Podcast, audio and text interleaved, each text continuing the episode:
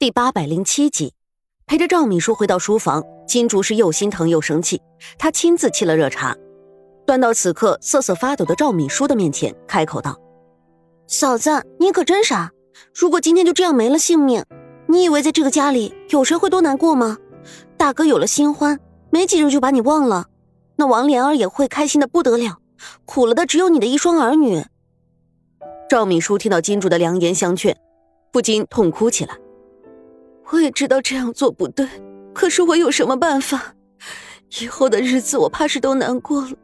一想到娘和子婷都被他玩得团团转，我的心就仿佛堵了一面墙，透不过一点气了。那也不能拿自己的性命开玩笑，嫂子，这件事得想想办法。好妹妹，你有什么办法？金竹下意识的朝外面看了一眼，小声的在赵明书的耳边开口说道。我今天会到夫人那里，把你的事情说给她听。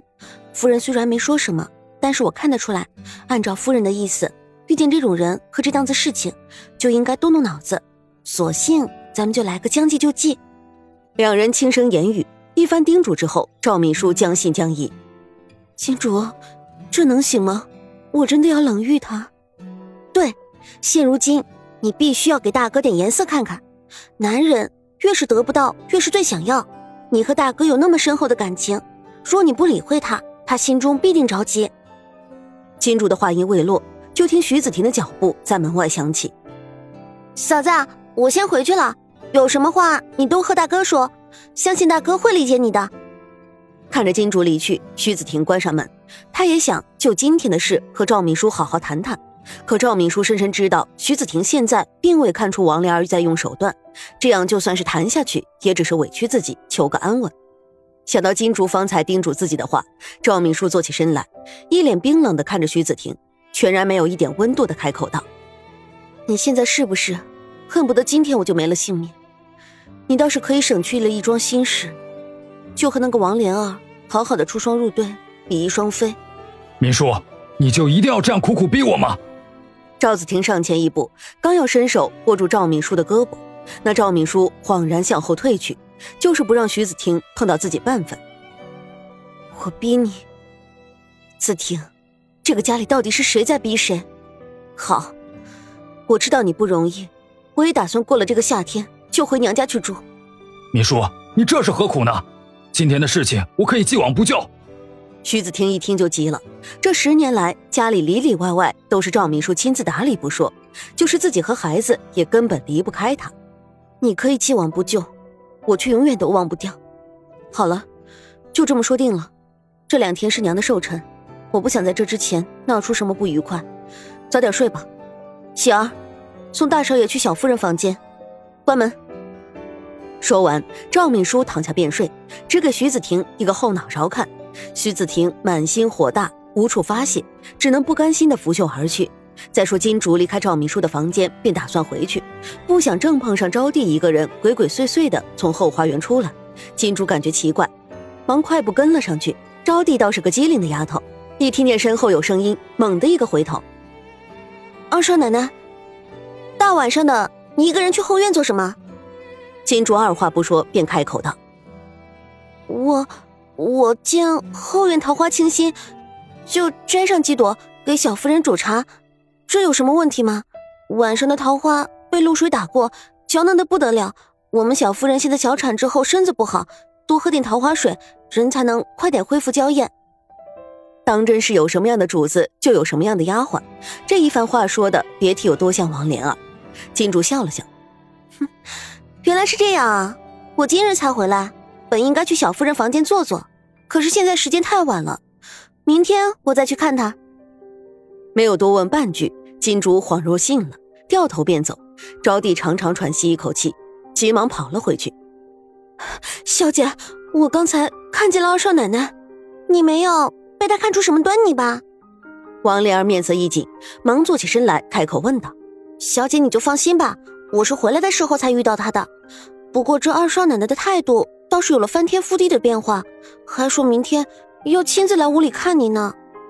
想来他也明白赵敏书大势已去，在这个家里，他要和您站得更近一些才是。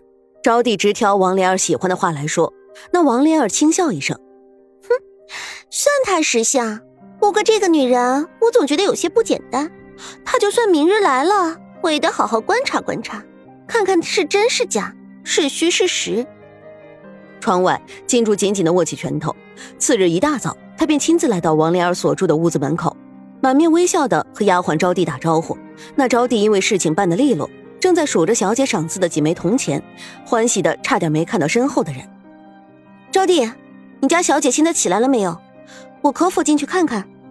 金竹一开口，吓得招娣连忙把手中的铜钱藏好，转身便说：“啊，二少奶奶，小姐昨天晚上睡得不好，我先进去通报一声，您稍等一会儿。”一溜烟似的跑进屋子，招娣赶紧和王莲儿汇报：“小姐。”二少奶奶来了，手里还拎着不少东西呢，让她进来。王莲儿早已经做好了准备，端着架子，绷着脸坐在床上，只等金竹进门。莲儿，我这几日没在家，没想到发生了这么多的事情。听说你小产了，今日特意过来看看。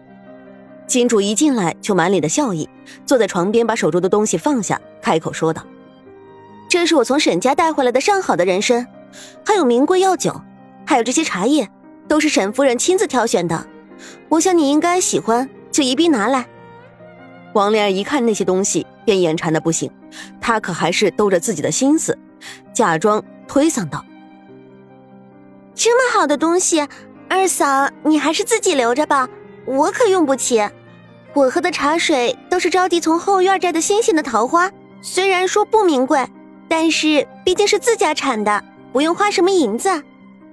看着王莲儿今日的模样，金主已经猜到几分她的心思。跟在苏月心的身边这么多年，大风大浪都见过了，一个小小的王莲儿怎么会看不透？